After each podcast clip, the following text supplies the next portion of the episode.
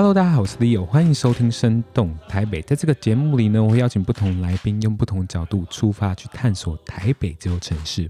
我们刚刚听到的声音是人生百味所提供的《我要离开台北车站》，是由一群街友们所唱所写的。在歌词里最后面，他告诉大家：总有一天，我会带着我的行李离开台北车站。再会了台北车站，再会了台北车站。你知道吗？一百个露宿在台北车站的街头的人们，他们会出现在这的理由就会有一百个。如果今天我没有放慢我的脚步去听听这个人的故事，他可能只是一个表面的社会问题而已。上个礼拜呢，我们出发去逛了一个展览，很特别哦，叫《贫穷人的台北：缺席者的发声练习》。在这样的大都会里啊，每一个人都有属于自己的困境，不管是在感情上、事业上，都有自己受伤的时候。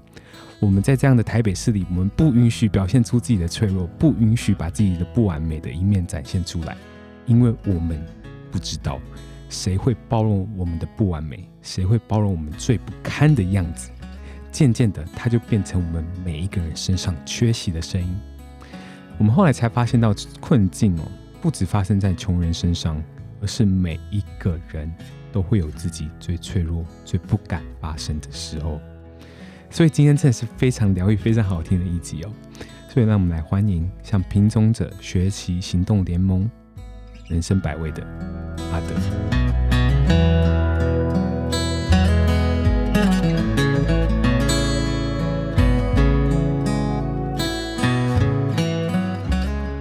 大家好，我是人生百味的阿德，然后我们是一个非营利组织，我们主要在做的其实是关注在街头上流浪或者街上捡拾、回收或街上在卖口香糖预氧化的人，嗯、我们就通称在街头的贫困者或者是都市的贫困者这样。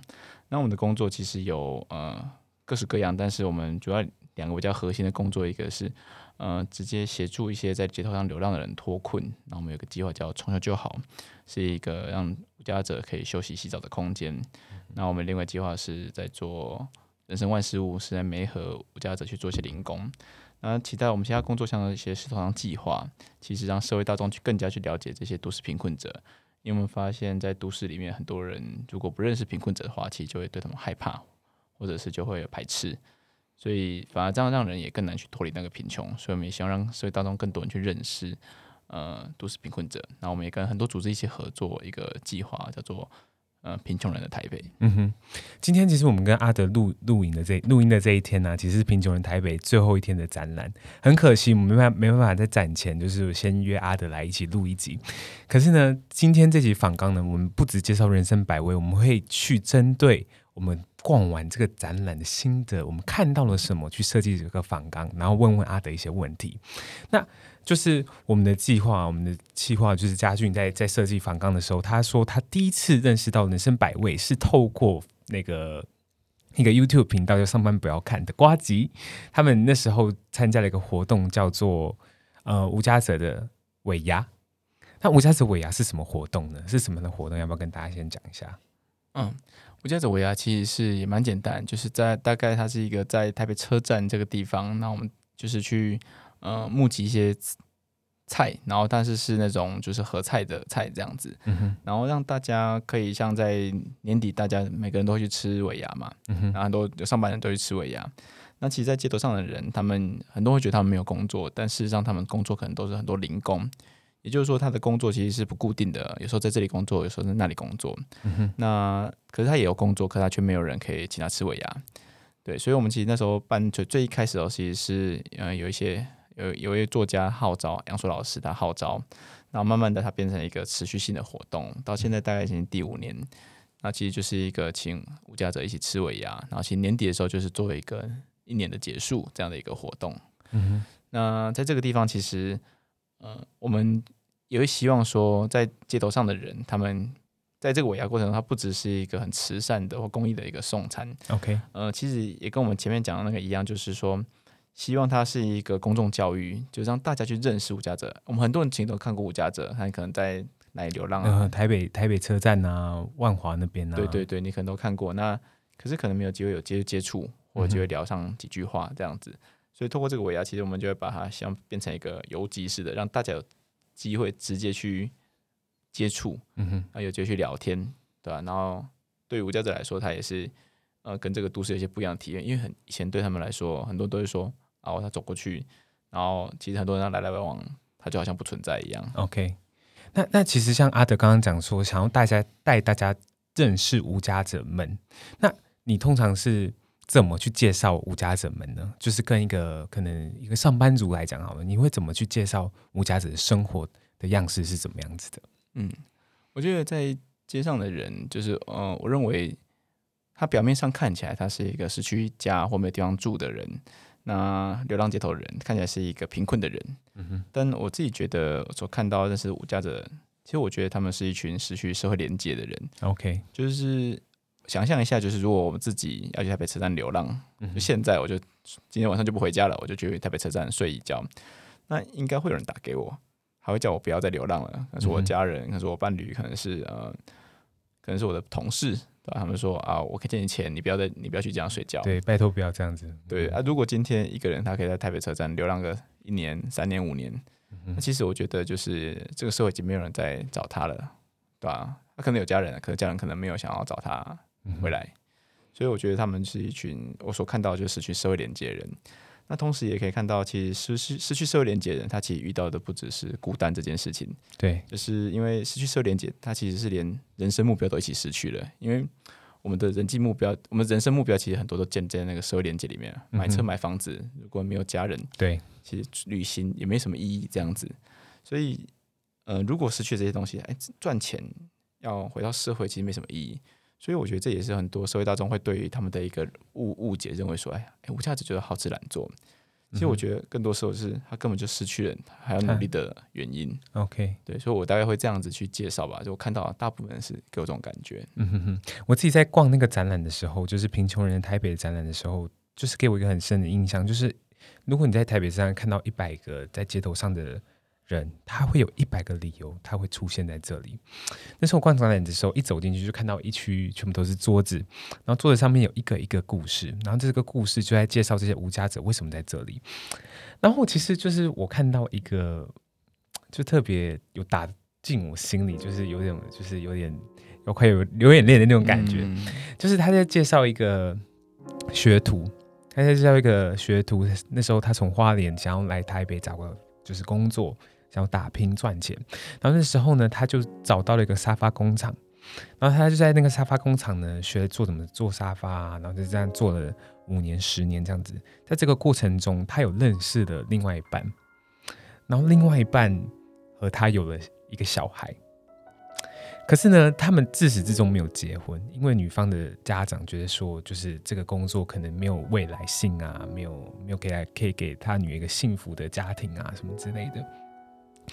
他就很反对跟那个男生结婚，那个男生就一直以为说啊，有一天就是生活可以很简单，我今天当沙发学徒，然后赚了钱，跟这个女儿，跟这个我所爱的女生一起长大，这样子一起成长，一起共组家庭。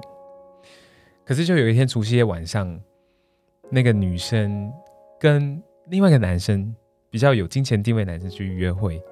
然后那个男生就非常非常生气，就觉得说，你怎么可以这样背叛我？你怎么可以这样子跟别人一起出去？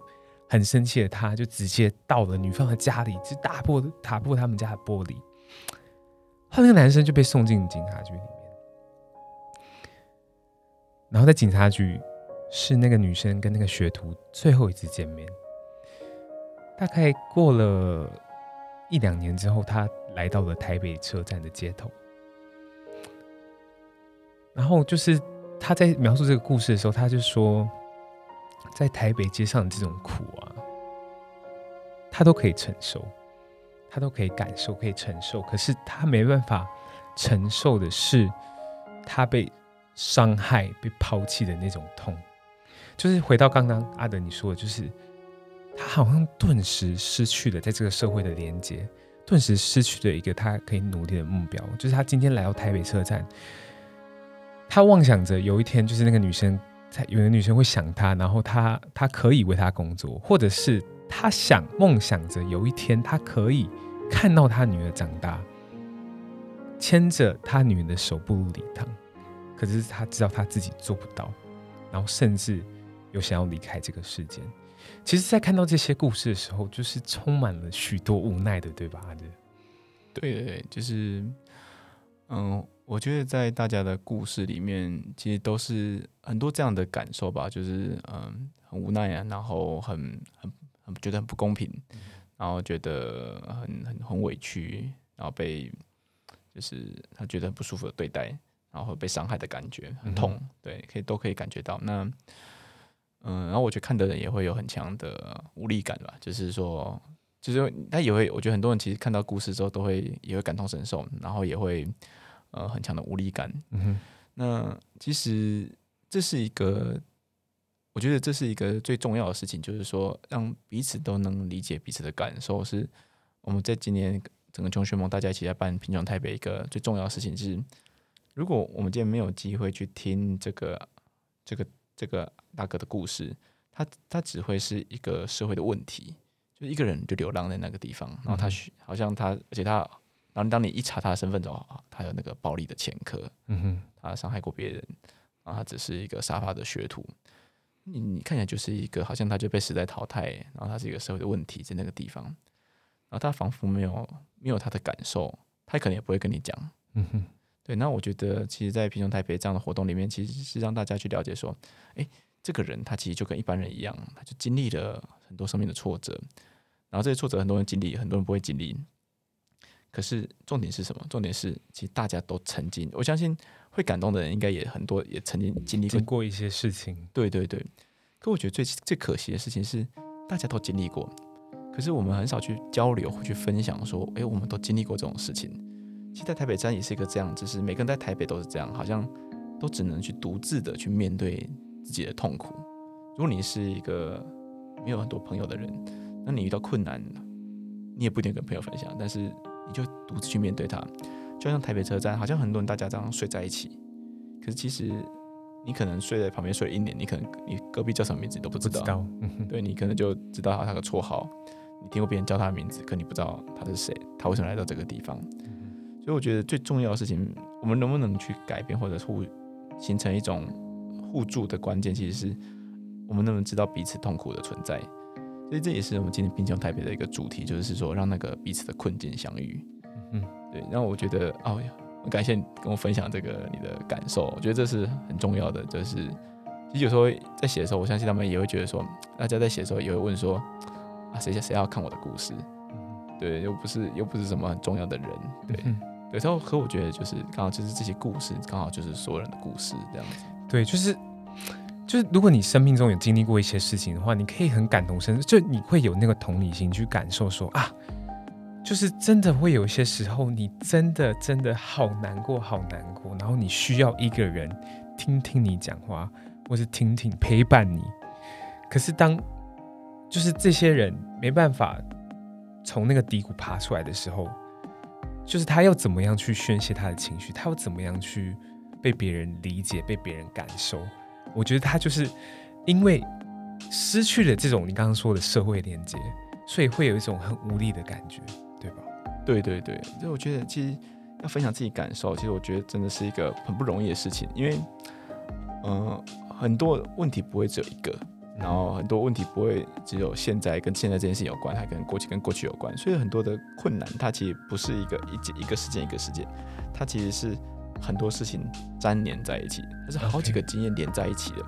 所以你有没有这样的经验？就是有时候你跟你的家人朋友吵架，然后然后又跟女朋友吵架，对，跟女朋友吵架好了，那就是你想说你现在觉得很不开心，然后他觉得很不开心，那不是因为不只是因为你可能像摔破他这个碗这件事情，可能包含了过去好几件事情，跟你、uh. 因为我们从来都没有谈过或好好的倾听彼此嘛，就是听到哎、欸、你的你你为什么会觉得这个碗？摔坏，那你是不是觉得，你是不是有一种感觉是加上前面几件事情，我忘记你的生日什么，那你是不是觉得我不够重视你？嗯、其实你重视也不是这个碗，就是就算我给你一个好的碗，其实也没有用。嗯、需要你需要可能是我很重视你这件事情。对，真的，就好几个东西他，他可是对于那个在那个当下人，他可能说不清楚，嗯、他其实他那个东西都粘在一起。OK，也就是今年在平台北里面，它其实有一个，就是啊、呃，我那时候在里面有个活泉之家，他们是在做那个精神疾病的患者，嗯、那他们就其实也是让他们做生命的自述。那我印象很深刻的事情是，他们就谈到他们有些人会自伤，就是所谓的自残。嗯哼。那他就谈到一件事情，就说他就觉得他好多东西他都讲不清楚。他最后他如果他不去割自己的手腕，他就没有办法能感觉到自己的存在，他就没有办法觉得就就觉得好像没有人可以理解他的痛苦，包含他自己都好像跟他痛苦是隔绝的。嗯哼。所以我觉得这是一个好像很多很多人都遇到，不是只有无家的遇到。其实我觉得是。很多都遇到这样，对，就是就算是就是正常在上班的我们啊，或是你可能上班上到麻木，或者是你在一段感情中，你可能跟跟对方没有沟通，就是你刚刚讲没有沟通，然后这个感情的问题就是日积月累的，然后对对方就是其实就是你会发现你不爱他，他也不爱你，他就是一个存在在那边，可是你就不知道这是一个怎么样回事，然后你可能有一天突然醒过来说，哦，就是不爱了，哦。就是怎么样了？对对对对对，就是这种感觉，这是一种累积而来的感受。我觉得，对他一直都没有，就他，我觉得很多人就突然这样，就是大家都其实很少表达自己感受，然后急着急着，然后有一天突然就什么都变了。有一天我就不爱他了，有一天你的同事突然就跳楼了，他突然就自杀了，嗯、他突然就是忧郁症了，嗯、可他都不是突然，OK，他都是一都是一一次又一次的累积，然后但是你不是他不是。没有发生的，只是我们没有发现。嗯哼，因为这次这次的展览啊，贫穷人台北后面有个小副标叫做“缺席者的发声”。那那我们刚刚讲的就是，他是不是就是练习让这些我们平常看不到的人说出他们的话，说出他们表达他们的想法呢？是不是？我觉得他在他在字面上的意思，其实应该就是这个意思，就是说。贫困的人，我觉得在这个社会或在现代社会，他们已经不是一个呃很穷，然后你会看的，就是说啊，他家很穷，他吃不起饭，他很瘦，然后他生病这样看不起医生。其实我觉得贫穷在这个台湾这个社会里面，他已经不是一个弱势的样子，他很多时候他是一个隐形的样子。嗯，就是怎么说？就是你今天举个例来说，假如你家里低收入户，你会想让别人知道吗？其实就不太会。嗯、那如果你今天突然遇到困难，那你家里很多生病看医生。那你去同学会的时候，你会讲吗？也不会嘛。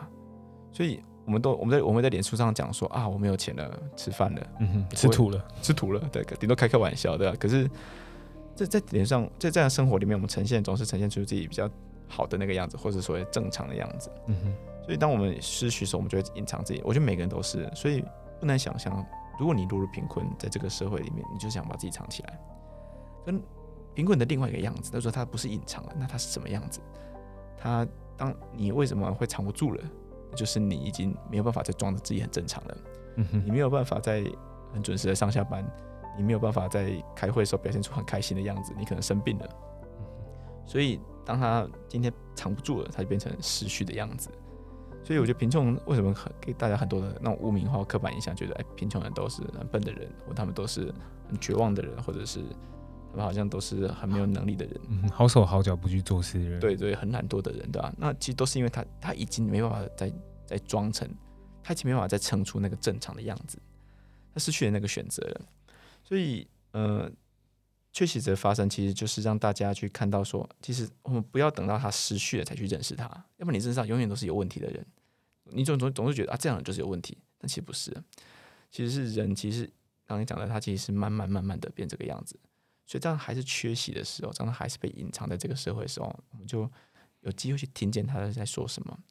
他在那个时候发生什么事情？一个一个单亲的妈妈，在他的孩子还没有就是吃不饱、生病、饿死、被虐待的时候，我们就认识这个家庭。他们家庭发生什么事情呢？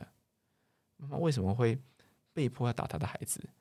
他为什么没有办法让他把把给他孩孩子吃饱，只能让吃饼干？他是不认真的妈妈？不会啊，他明明就每天都在工作。那为什么都市原住民的孩子，为什么有些孩子到社区里面，大家都拿的拿到肄业证书？那大家有听到说，在他学校里面的时候，当他来到学校的时候，人家问说：“哦，就是你是岐山猪的？”嗯哼。那对一个孩子来说，那他会想去学校吗？就变得不是那么容易。所以我觉得缺席者发生，其实一部分大家在一个表面上意思，他其实是让。过去没有机会发生的人，他可以现身，我们就可以看到，其实困境不是只有我们共有，不是只有他们有，我们自己也有。但是更更进一步，其实我觉得它其实是包含了我们自己内在的。就是我觉得我们很多时候，很多其实不太允许自己有那个脆弱的或者的脆弱的那一面的。那其实有时候我觉得大家来看被感动的时候，其实都是那那个发现脆弱的一面被被引发出来，对，或者是被接受了，嗯哼，这它可以呈现的、啊。而且这些脆弱，这些因为这些脆弱都有原因啊，他们并不是你这个人不好，所以你才有脆弱嘛。你有你的困难，你有你的原因，每个人都有。被迫脆弱的时刻，我们有很强大的、很壮、强壮的时刻，我们也有很脆弱的时刻。可是我觉得，我觉得脆弱这边也是我们生命中不可或缺吗？对，也是一个缺席的人，就是我们常常让他缺席。嗯、OK，对，人家问你说：“哎、啊，你现在会觉得很难过啊？”不会，不会，不会，没事，没事。但是也真的没事吗？其实也没有，我们只是让他缺席了。OK，对，所以我觉得这些故事其实也是让大家是自己的生命里面那个缺陷那一块，他也可以。做到自己的位置上，这样子。OK，所以那时候你是就是跟大家讨论的时候就有这种体悟嘛？就说，哎，这个展其实是可以引发人脆弱的那一面。对，就是，呃，从大概两年前看，我们好几个活，大家就是因为他其实好几个组织大家一起做的。嗯、那所以我们一开始我们办了一个活动，就是一个叫做团结之夜的活动。然后那时候我就觉得说，哎，这个看到一个很有趣的画面，就是我过去认识的无家者，他可能就是当当他参加一个活动的时候，他其实会想要离大家远一点，然后他可能不想参加讨论，他可能会就是一直借故去外面抽烟。嗯、可在团结之夜，那天我们办的就是在一个这样的一个帐篷里面，就是一个大的帐篷里面，然后其实会请他们想要上台说话。然后很有趣的事情是，我发现在那个那个时刻的时候，大家那里的无家者，他们呈现出另外一种样子，就是。因为大家都会很好奇无家在发生什么事情，所以他们会一直问他问题。所以我觉得里面的无价者会感觉哇，他们都很抬头挺胸啊，就他们都觉得就是就是哎，就大家都对我很好奇，大家对我的生活很好奇。对，这这个时刻，如果我是个无家者，我是一个被重视的，大家说啊，天哪，你是无家者，那你我可以跟你聊聊吗？就是他突然变成好像是一个最很重要的一个人。我觉得在这个时候，我会发现说啊，嗯、呃，原来一个。安全的空间，或者一个重视脆弱、重视敬重那个失败经验或贫穷经验的一个空间，它其实就可以让大家安心的让这一块出现。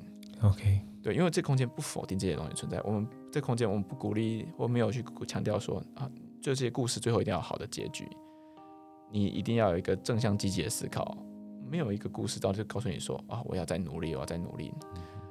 即便是那首歌，他说我想要离开台北车站，嗯、但也没有说他就一定会离开。离开，但是我们让这样的感受出现，而不是不一定要产生那个改变。这样 OK，就是当当你把这个你心里最脆弱的那一块拿出来的时候，有时候他才会是最真实的自己。对对对。那当你当最真实的自己的时候，你在这个人面前才可以是一种很舒服、很自在的样貌。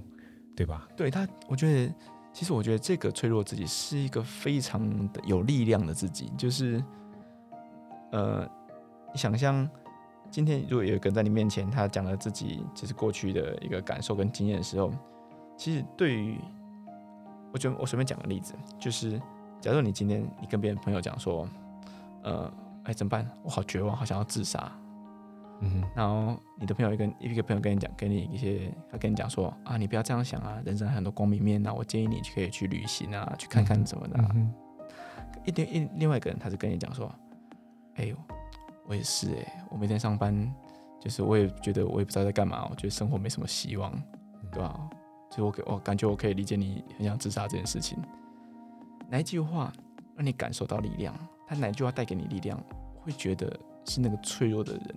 的那句话带给你力量，就是就是你会觉得说你不是孤单一个人的，是世界上还有人可以去理解你，还有人可以感受你的感受的那种感觉。对的，我不是孤独的，不是只有我遇到这件事情。就是我觉得来这边站上的人都有，大概多多少少都有这种感觉，就是就是每个人的脆弱都很重要嘛。就是助人者，他是受助者的脆弱很重要，助人者脆弱很重要。我在帮助你的时候，我作为一个社工，我在帮助你的时候。难道我就没有不确定的时候吗？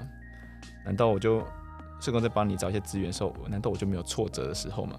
可是我们在面对，假如说你是一个社工，你要带一个孩子，对，那你可以表现出你很挫折的样子嘛？例如说，假设你带一个孩子，然后帮你想要帮他帮助他，你给你们家钱，结果你遇到他妈妈，结果妈妈爸爸妈妈又把钱拿去赌博了之类的。那这个社工他今天对这个孩子可以说啊，怎么办？我也不知道该怎么办，妈妈都把钱拿去赌了。那大哥还是他他他只他大多数都只能讲说啊，没关系没关系，不要担心，帮你这样子。嗯哼，对，妈妈把钱拿去赌，我们还找其他办法，所以他就没有机会说出自己的困难。嗯哼，对，就是因为因为这个缺席者发生的灾难啊，就是不止讲不止讲贫困的人，不止讲街友，其实还有一块，就是我印象也很深刻的，就是你们在讲说这些呃贫穷人身边的人，就是社工啊、警察啊。然后，或者是他们的司法官啊之类的，然后每个人都会有每个自己职业上的冲突与无奈。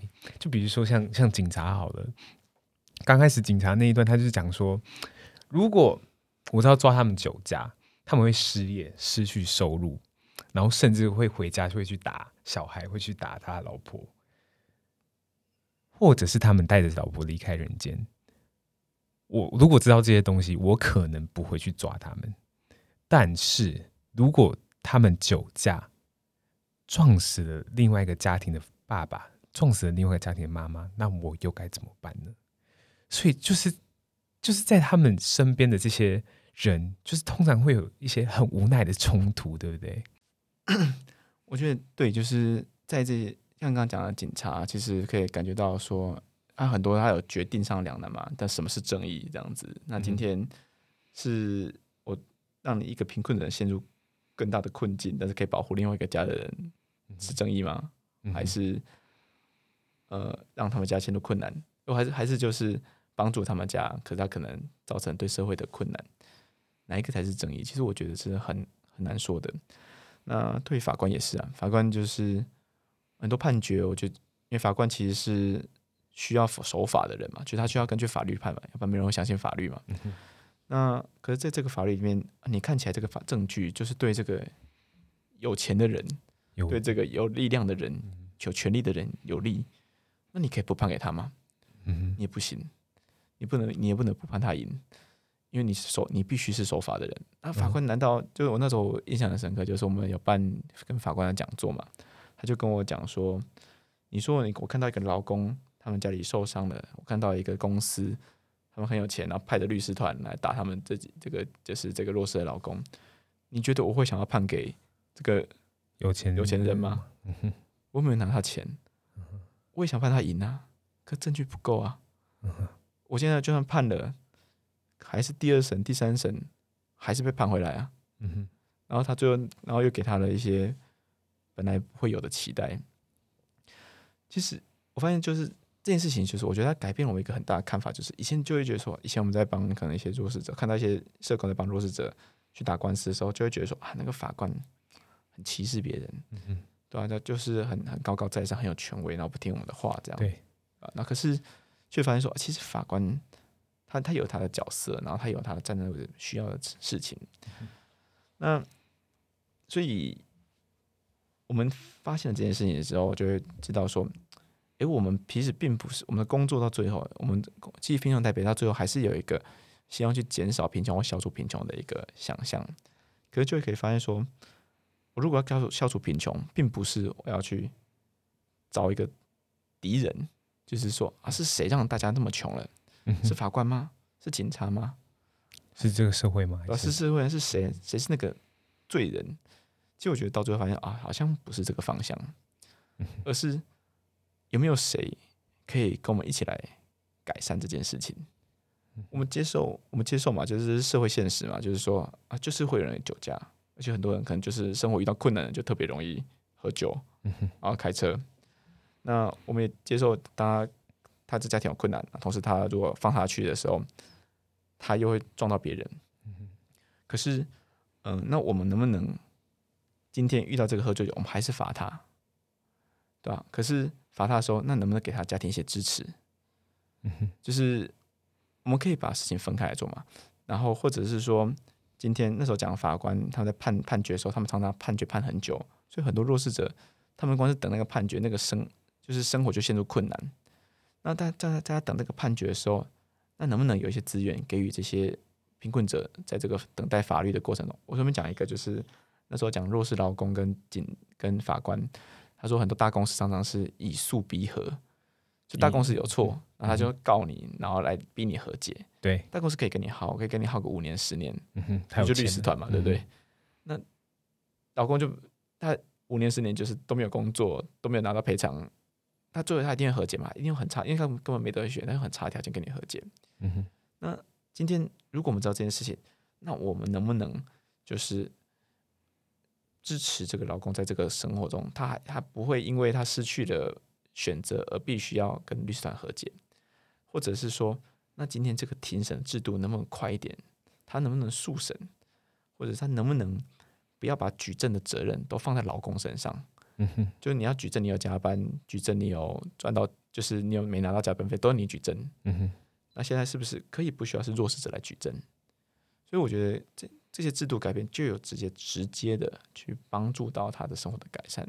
OK，对，所以我觉得到最后，其实我们在贫穷台北里面，透过大家去展现脆弱，其实是要让大家彼此连接。然后最后，它其实是一个希望大家可以共同的一起合作来改变这个贫困。OK，那那时候其实其实我觉得我自己非常想问的一个问题，就是你在你在。加入这个团体，不管是不是办这个展，你刚刚讲的时候说你自己脆弱的一面，那你有没有这样的一面？你有没有就是曾经就觉得说我到底还可以做，就觉得自己有一度很没有力量，或者是像我自己在大学的时候，我我我有参加那个自工性的社团，是是带自闭症的儿童，那跟自闭症的儿童相处过程中，其实是蛮开心的，然后觉得说哦，就是。可以付出，可以就是付出爱给别人的感觉。可是，就是每次回到学校的时候，我就觉得说啊，就这样，就是我能做的就是这样子。那真正陪在那些自闭症儿童的，就身边的爸妈，就是他们要陪他们一辈子，他们要处理这个小孩的问题呀、啊，处理就是他跟学校的关系呀、啊，这个是一辈子的东西。有时候会觉得自己，有时候常常会觉得自己。很没有力量，有吗？你有这个脆弱的一面吗？呃，我觉得我是不断的、不断的经验到这样的一个感觉，就是从最开始，其实我觉得是从，呃，我们几个朋友，大家其实我们都有一天突然吃饭聊天，突然聊到说，哎，我们都有跟在街上买口香糖、玉兰花的一个经验，就是我们都有种感觉，就是，哎，我可以买啊，可是。这个好像买了之后对你有帮助吗？就是我买了之后，你明天还是在这个地方啊？嗯，就是真的有改变到你吗？或者是我们不知道，哎，这个钱跟你买了之后，你到底有没有赚到钱？会不会有什么集团把你钱都抽走了？所以当我跟他买的时候，我就觉得，哎，我帮不了他。然后当我以前在跟我父母可能去，我说家接亲啊什么去餐厅吃饭的时候，有时候会看到门口可能会有一些乞讨的人，然后。我就会觉得说，我就想，因为我想要给他钱，或者跟我爸妈说，哎、要不要给他点钱这样子？然后爸妈就说，啊，没有，这都骗人的啦。那可是我就会看我在吃饭的时候，我就看到他就坐在外面。然后当我在吃大餐，我看他坐外面，我就觉得很很很很奇怪的感觉，就是很不自在。然后你就觉得怎么会怎么会这个样子？那一直到就是当我在开始从事这个工作的时候，在面对很多呃。有有时候我面对接到遇到一个我的经验是，我遇到了一个街友大哥，然后他就跟我说，他想要跟我合作，他想要开我们那时候开发一些街卖商品，他想要卖。然后那时候他就跟我说，我这样子，我帮你拿到那个茶室去推广，就是那种就是就是呃，算是万华的那种茶店，嗯，对，然后就是给。很多老男性，然后进去喝茶，那喝茶不一定是性产业啦，但他可能就是有时候就进去只喝茶而已，但是就会有里面就有很多女性跟你会聊天，对对，就是大家需要倾听这样。嗯哼，他其实那时候我也不认识茶茶室这个产业，所以我那时候就觉得很紧张，就是他是不是在骗我？所以嗯，我就没有在，我就说那我不要去这样子。然后我那时候就当我结束这件事情的时候，我就有一个自自自责，就是说。他会不会其实是真的想要卖这个东西？嗯，然后我现在因为我不相信他，因为我对他有偏见，所以，呃，我就是他就失去了这个机会。也许他今天我帮我相信他了，我跟他去茶室的，然后把东西让买让他在茶室里面去推广，那他会不会就改变了？就因为我不相信他，所以这件事就不会有发生。我想这对我来说就是一个遗憾。我遇过就是呃有一个阿伯，然后他那时候就是他遇到困难，那他卖我们的商品，我说好啊，那我就把商品借给他们，我借了大概就是一千块商品给他卖。那他卖的时候，他就那时候他就说好，那他去卖，然后就骑他车去去去，然后结果他隔天他就回来就按我们门铃，然后就说他昨天都没有卖出去，嗯、然后就是而且他昨天原本可以去教会吃饭的，都没有吃到。嗯、那我想说，天哪，我到底是在帮他还是害他？害他？嗯、然后他就跟我他就跟我借钱。其实我我们在做这个的时候，就一开始都会很多就是。都有都有都有一些前辈跟我们讲说，就是不要借人家钱，对，因为借不完，嗯，借一次就第二次、第三次。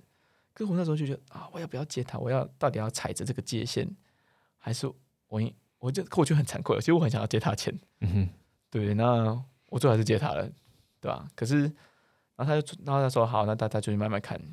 然后第二天、第三天，然后他就回来跟我讲说，他就跟我他就开始他就指责我说，我觉得你们做的东西不好，你们东西卖不出去，嗯哼，然后。他说他想要卖其他东西，他去卖那个，他想要卖麦芽糖，然后希望我去借钱去那个帮他准备那个设备。然后说那我说设备要多少钱？然后他就说他去找点，就那种白铁，就他其实叫要脚手后面要弄一个架子这样子。然后说去那个铁白铁行，估计就是大概四五千块这样子。我说哦，好吧，那我就是我就。跟他去社会局，然后跟那里的社工说：“哎，那个可不可以借他们一点钱？就是那是一个前辈，前辈说好，那就他用他的权限，就是好，那他用一个游民的辅导金，他说：那我先借你，那你就是去弄这个架子。嗯。结果卖他，我就看他在我们的那个巷口那边，就他就卖了大概一个礼拜，然后就是生意都很不好，然后最后他就没有卖出去，然后他就的他就直接骑他车过来，就跟我讲说他不要卖了。”嗯哼，然后就就就就骑走了。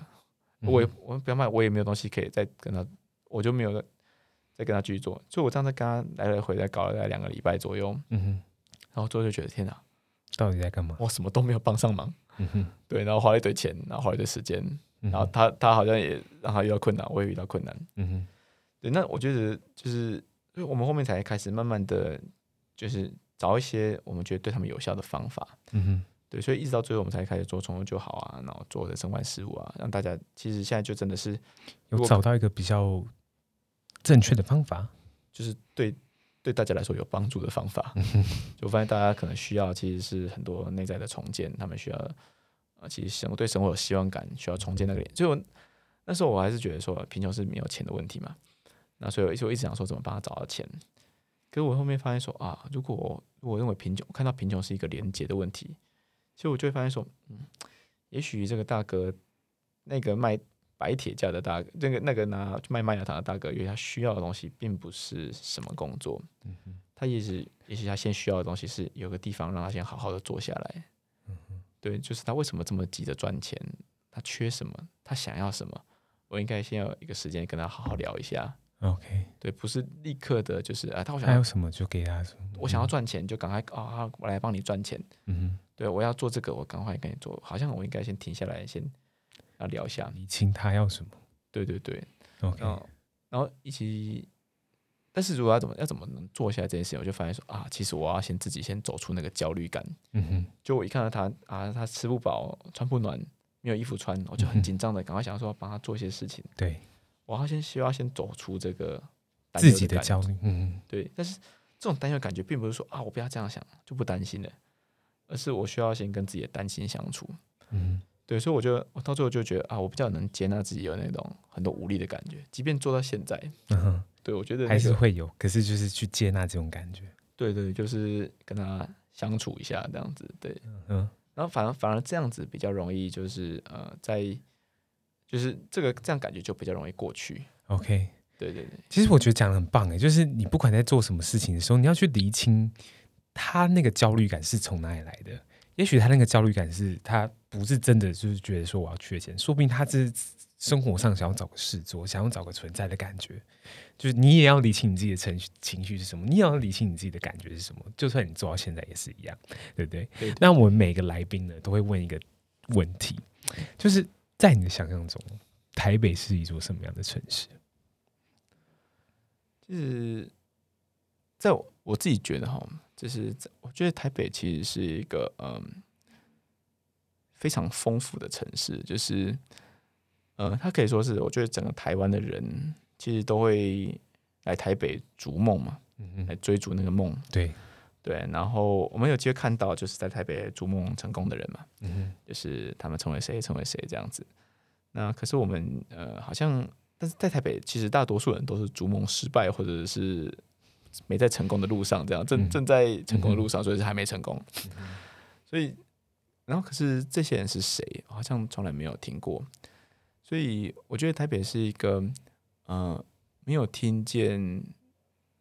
只只听见成功者的声音的都市，对。那我觉得，嗯、呃，我们像对我来说，所以我因为认识了一个这样台北，然后我就会发现说啊，其实也不只有台北这样，其实世界很多都市都是这样，东京啊、北京啊、嗯、香港啊，嗯、对吧？那所以，可是我发现在这个地方里面，每个城市里面都有一个非常精彩的地方，就是在他们的。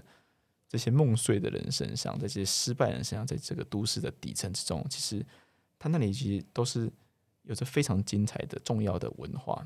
就好像你知道《功夫》的《功夫》这部电影嘛？对不对？知道。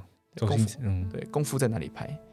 《功夫》在它不是有那个一个存在嘛？嗯哼，对对，那个存在叫九龙城寨。嗯哼，它其实那个存在不是真的存在，就是它是以前的存在，然后但是就是周星驰把那个东西用那个形象做出来。所以他那个照片下面写“猪笼城寨”，其实就是九龙城寨。九龙城寨是什么？是香港曾经最大的贫民窟。嗯哼，就是所有你可以发现世界上最经典的童话故事是什么故事？都是穷人的故事。嗯哼，卖火柴的小女孩是穷人的故事，灰姑娘穷人的故事。所以你可以发现，所以我自己觉得，呃，我觉得在台北，如果我们有机会。就是听见了这些过去没听见的声音，这些缺席者的声音，嗯、呃，我会觉得它会变成是一个非常精彩的都市。就是，呃，它这个精彩不只是它不再是只成为是整个都市、整个台湾的一个，就是像引力一样，就是一个黑洞一样去吸引，把它城周围的城乡的那个资源都人都吸引过来，然后让其他地方就是空洞化。嗯。我觉得，当当今天我们可以听见这些梦碎、逐梦失败的声音的时候，我们就可以发现，其实台北是一个它既既美丽又危险的城市。既美丽又危险，对对对，我记得很印象很深刻，在你们官网打开的就是第一页的时候，就讲说贫穷人台北，就是大台北今天光彩夺目，其实是百多年来从南方来北方的逐梦人啊，一无所有的人，底层劳工、移民啊，或者是原住民、青年贫穷人，付出心血、努力贡献，打造出来成果。所以从某种角度来说，今天繁华的台北不单单只是成功的人、有钱人的台北，而且是挫折的人、贫穷人的台北。对对对。然后我们今天谢谢阿德来跟我们分享那么多。如果你喜欢今天这集的内容，欢迎你上我们的 IG 上请台北去听看看更多有趣的故事，或者是明年。的贫穷人的台北，欢迎大家去看看，去感受一下你心里最脆弱的一面，或者是上人生百味官网上面，他们就是时不时会有不一样的活动，对不对？那我们就下次见喽，拜拜，谢谢，拜拜。